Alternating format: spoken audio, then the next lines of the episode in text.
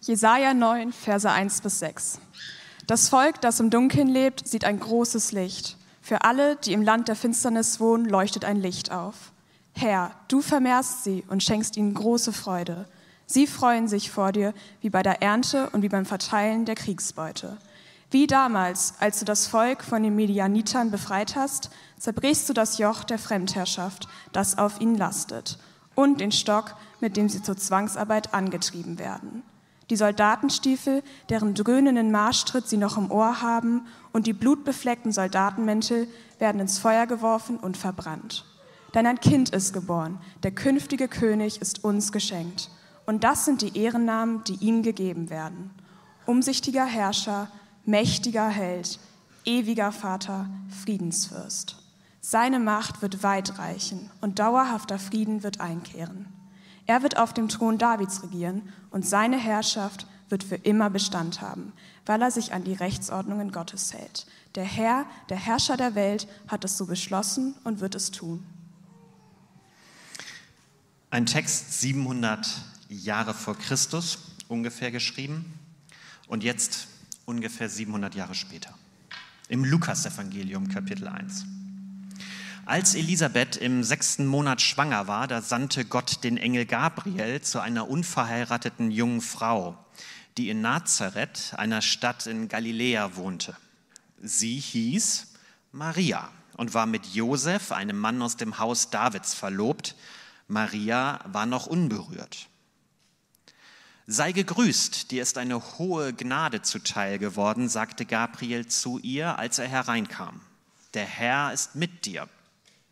Maria erschrak zutiefst, als sie so angesprochen wurde und fragte sich, was dieser Gruß zu bedeuten habe. Da sagte der Engel zu ihr, du brauchst dich nicht zu fürchten, Maria, denn du hast Gnade bei Gott gefunden. Du wirst schwanger werden und einen Sohn zur Welt bringen, dem sollst du den Namen Jesus geben. Er wird groß sein und wird Sohn des Höchsten genannt werden. Gott der Herr wird ihm den Thron seines Stammvaters David geben. Er wird für immer über die Nachkommen Jakobs herrschen und seine Herrschaft wird niemals aufhören. Wie soll das zugehen? fragte Maria den Engel. Ich bin noch gar nicht verheiratet. Er gab ihr zur Antwort, der Heilige Geist wird über dich kommen und die Kraft des Höchsten wird dich überschatten. Deshalb wird auch das Kind, das du zur Welt bringst, heilig sein und Gottes Sohn genannt werden. Und er fügte hinzu, auch Elisabeth, deine Verwandte, ist schwanger und wird noch in ihrem Alter einen Sohn bekommen. Von ihr hieß es, sie sei unfruchtbar und jetzt ist sie im sechsten Monat, denn für Gott ist nichts unmöglich. Da sagte Maria, ich bin die Dienerin des Herrn, was du gesagt hast, soll mit mir geschehen. Hierauf verließ sie der. Ich weiß nicht, wer von euch eben unten die Schauspielszenen angeschaut hat. Ich fand das unfassbar schön und ich finde, wir sollten den Schauspielern und den Schauspielerinnen mal herzlich danken.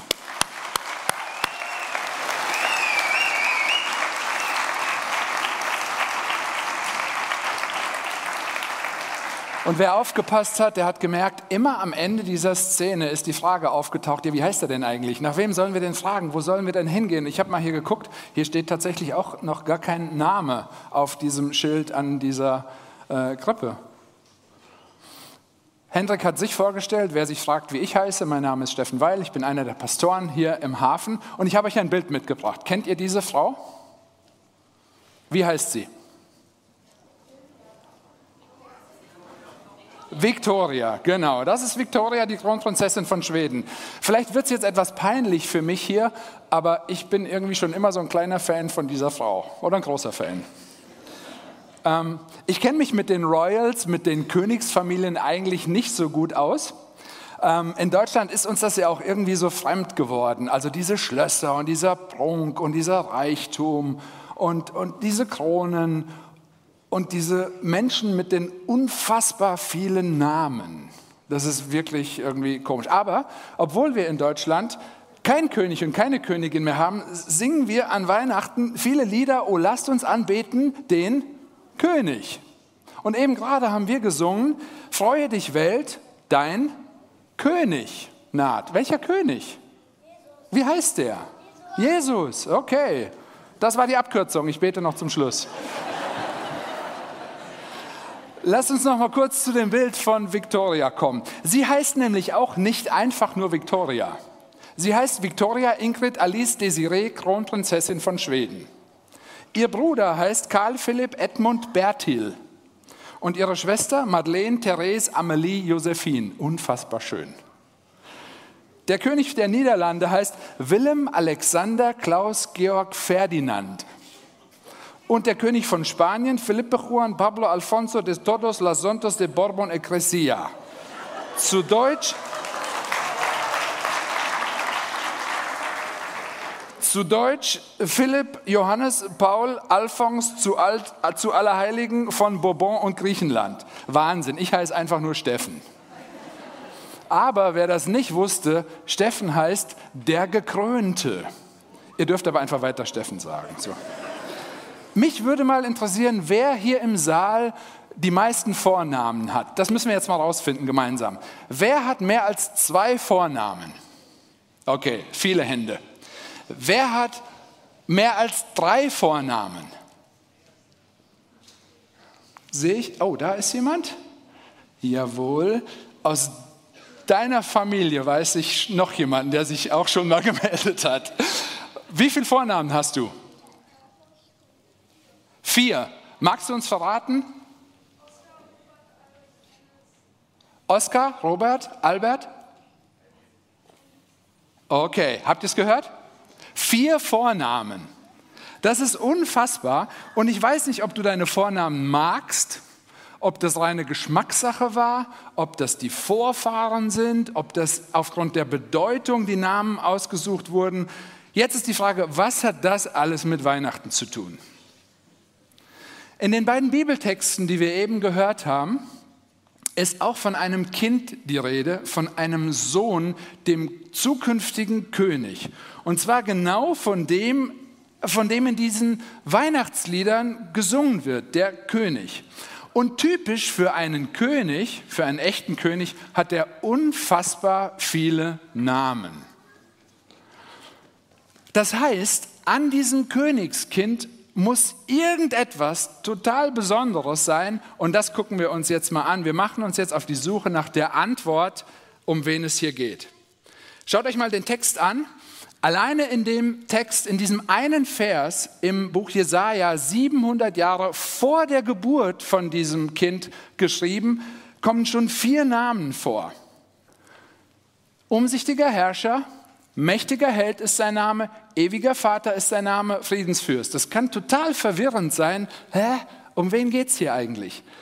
Diese Namen sollen uns helfen, eine bessere Vorstellung von dem zu bekommen, um den es hier geht. Also, die haben alle nicht auf dieses Namensschild gepasst, aber die müssten wir eigentlich alle jetzt darauf schreiben.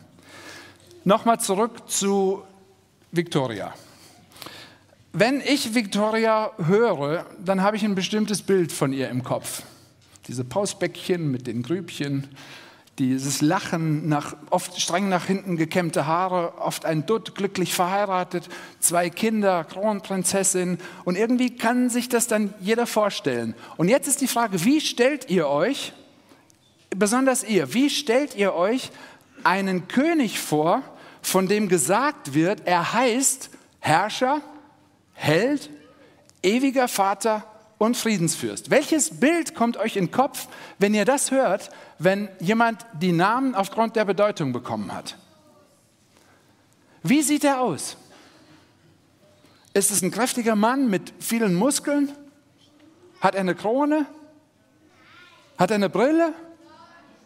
Hat er eine Mütze auf? Nein? Weiß nicht. Als die Menschen damals diesen Text gehört haben, da hatten die auch bestimmte Vorstellungen von einem Herrscher im Kopf. Hunderte Jahre, unvorstellbar. Wir warten 24 Tage bis Heiligabend und es zieht sich hin. Die haben hunderte Jahre auf diesen König gewartet und hatten ein Bild im Kopf. Endlich kommt der Retter, endlich kommt ein Herrscher, endlich kommt jemand, der die Kompetenz hat, uns zu leiten. Ein guter Redner, ein guter Politiker mit Durchsetzungskraft, perfekter Lebenslauf, super Ausbildung, Schulabschluss. Vielleicht hatten Sie so jemanden im Kopf. vielleicht auch gerade nicht. Und dann kommt die totale Überraschung, Gott schickt ein Baby. Und alle haben sich gefragt, was soll das denn? Dieses Baby schreit, es hat Hunger, es pupst, es fällt hin, es hat wunde Knie, es kriegt Zähne und das tut weh. Und äh, bestimmt war es irgendwie auch süß. Aber der Prophet Jesaja hat doch einen König angekündigt. Und wieso jetzt ein süßes Baby für eine Situation, die total kompliziert war? Sie haben einen Herrscher erwartet. Jetzt stellt euch vor, unsere Politiker würden vorschlagen für die schlimme Situation in der Ukraine oder in Israel, wir schicken da mal ein Baby hin. Wem würde das helfen? Was nützt dir ein Baby bei deiner Krankheit? Was nützt dieses Baby bei Arbeitslosigkeit? Dir nützt es? Du erkennst da was? Ehrlich? Oh, woran hast du das erkannt? Ich weiß es einfach. Ah, du weißt es, okay. Ich erzähle noch ein bisschen für die, die es nicht wissen, okay? Das ist gut. Also, dieses Baby angeblich hilft bei Krankheit, hilft bei Streit zu Hause, hilft bei Komplikationen an der Arbeit. Und die, aber ich glaube schon, dass die Leute sich gefragt haben, was nützt dieses Baby, wenn ich traurig bin? Oder wenn ich total verzweifelt bin und Sorgen habe? Was nützt ein Baby in der Politik? Und das sind die Punkte, wo viele Menschen sagen, da stecken so viele Widersprüche in Weihnachten. Statt einen Herrscher, wie sie ihn im Kopf haben, der endlich für Ordnung sorgt, schickt Gott ein Baby. Mit diesem Baby, das Gott geschickt hat, können Menschen in Deutschland heute häufig genauso wenig anfangen wie mit einem König in Deutschland, nämlich fast gar nichts. Und trotzdem gibt es keine andere Person, deren Geburtstag von so vielen Menschen gleichzeitig auf der ganzen Welt jedes Jahr wieder neu gefeiert wird, wie das wie der Geburtstag von diesem Kind. Und du hast recht. Der Engel hat nämlich zu Maria gesagt, mach mal bitte die nächste Folie. Du sollst ihm, Lukas 2, den Namen Jesus geben. Jesus bedeutet, der Herr rettet. Und Christus ist nicht sein Nachname, sondern Christus heißt der von Gott geschickte Erlöser. Jetzt haben wir schon sechs Namen für dieses Kind. Mehr als bei dir mit vier. Sechs Namen für dieses Kind. Und wenn wir uns alle diese Namen genauer anschauen, dann sehen wir, die Bedeutung ist bei fast allen irgendwie gleich. Die zeigen an, warum dieses Kind so besonders war. Also 700 Jahre haben die Menschen gewartet. Gott sagt, ich schicke euch ein Baby und sagt dann, Matthäus 1, ihr sollt ihm den Namen Immanuel geben. Der siebte Name. Ist doch verwirrend, oder? Aber Immanuel bedeutet, Gott ist mit uns. Gott wohnt bei uns, ist mitten unter uns, mitten in unseren Sorgen. In Form eines Babys betritt Gott die Bühne und spielt mit in unserem Leben in dieser chaotischen Welt, in der Krankheit, im Streit, weil es nötig war und weil es das Beste war, was passieren konnte. In der Theologie, jetzt wird es ein bisschen nerdig, nennt man das Inkarnation. Gott wird Fleisch, Gott wird Mensch. Ich erzähle euch ein Beispiel, was Inkarnation bedeutet hat. Wir haben vor einigen Jahren als Familie in einem Haus gewohnt. Unsere Kinder hatten die mittlere Etage. Unser Schlafzimmer war oben, Küche und Wohnzimmer waren unten. Unsere Kinder haben sich meistens eigentlich ziemlich gut verstanden. Natürlich gab es den üblichen Stress. Es gab manche Situationen, die könnte man eher mit dem Begriff Krieg überschreiben. Und da gab es verschiedene Stufen, wie wir versucht haben, damit umzugehen.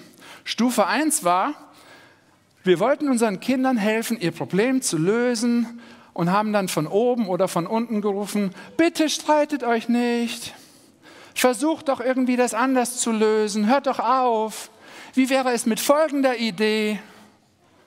Stufe 2, äh, da haben wir unnötige Füllwörter wie bitte und versucht auch weggelassen und dabei gleichzeitig die Lautstärke erhöht.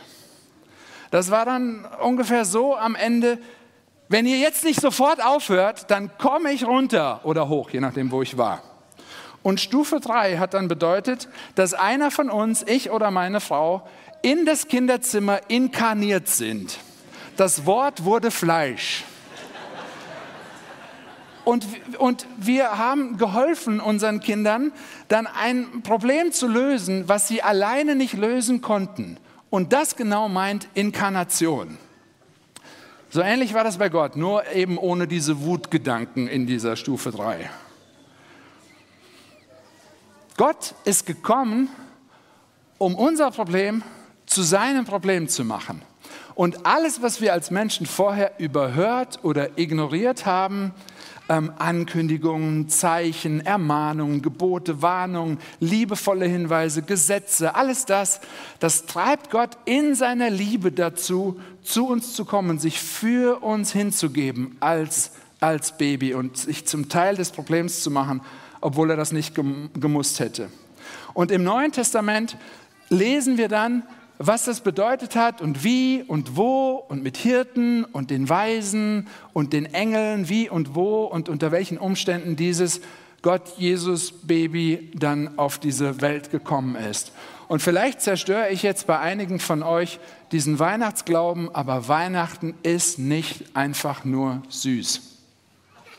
Weihnachten zeigt uns, es steht schlecht um uns und es braucht Hilfe von außen.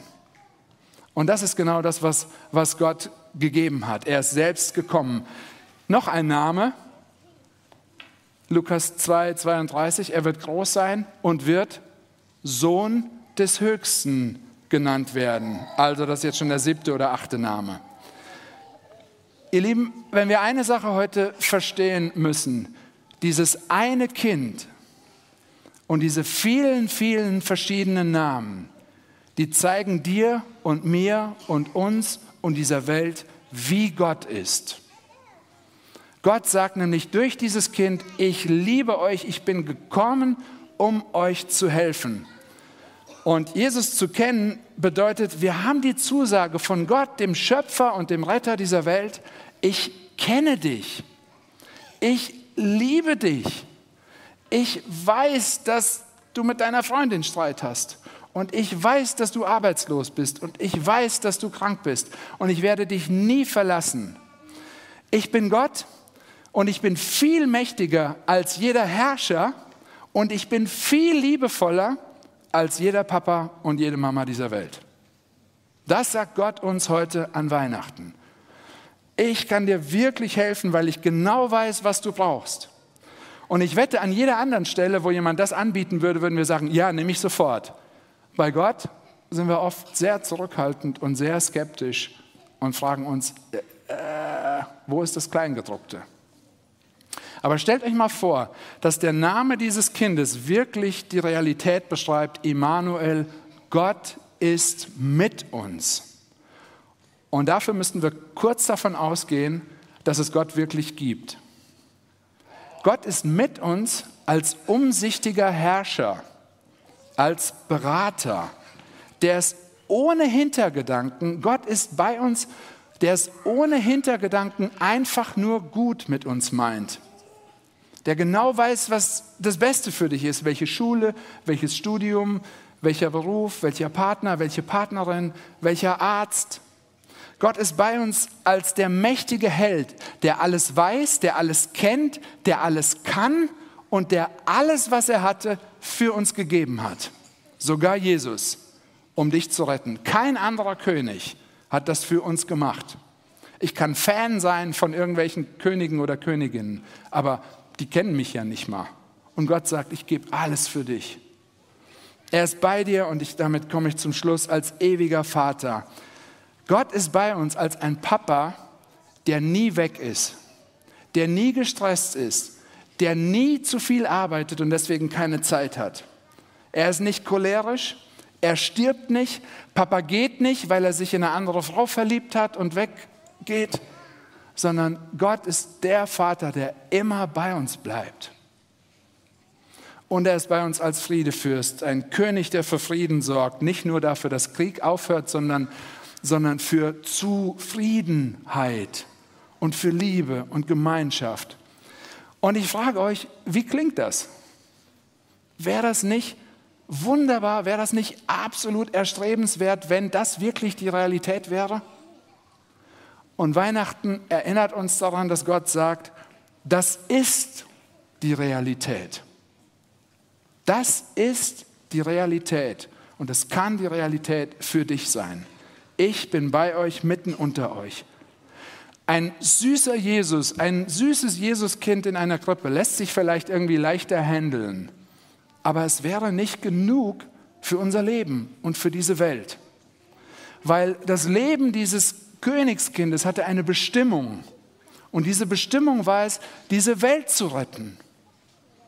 Weihnachten lässt sich nämlich nicht ohne Karfreitag, 33 Jahre später, und ohne Ostern, die Auferstehung, denken. Das Leben von Jesus ist süß und brutal und traurig und fröhlich und absolut nötig, wie ein ganz normales Leben. Und weil Gott es wusste, hat er dieses Überraschungsbaby geschickt und auch gleich die Namen festgelegt, weil die Namen nämlich seine Bestimmung sagen und beschreiben. Und daran hat sich bis heute nichts geändert. Und dieses Königsbaby ist es wert, von uns angebetet zu werden. Jesus ist nämlich immer noch all das, was in all diesen Namen drinsteckt. Und er ist das für dich. Und er möchte das für dich sein. Nimm kurz an, das würde wirklich stimmen. Überleg dir, ob das, was wäre, wenn das wirklich stimmt würden, müssten wir dann nicht ganz anders Weihnachten und ganz anders unser Leben feiern? Derselbe Gott mit diesen Namen will dir heute sagen, ich habe dich bei deinem Namen gerufen. Du gehörst mir, weil ich dich liebe. Und ganz ehrlich, sind die schönsten Geschenke nicht die, die total unerwartet kommen und die wir so nicht erwartet haben, die uns total überraschen. Und genau das will Jesus für uns sein. Ich bete. Himmlischer Vater, du weißt so gut, was wir brauchen. Du kennst diese Welt mit all ihren Nöten, den großen und den kleinen Krisen, unsere persönlichen Krisen. Und du hast genau das gegeben, was wir brauchen. Das ist vielleicht nicht das, was wir wollten, aber es ist genau das, was wir brauchen. Und ich danke dir, dass wir das heute feiern dürfen. Danke, dass du Immanuel bist, dass du Gott mit uns bist, dass uns das zusagt, wir sind nie mehr alleine, weil du alleine gestorben bist, haben wir die Sicherheit, dass wir nicht alleine sind. Und dafür möchte ich dir danken. Und ich bitte dich, dass das unsere Herzen verändert und dass das unsere Weihnachtssicht verändert und unsere Sicht auf dich. Und deswegen wollen wir dich anbeten, weil du bist wirklich der Hammer. Danke, Gott, für das, was du für uns getan hast. Amen.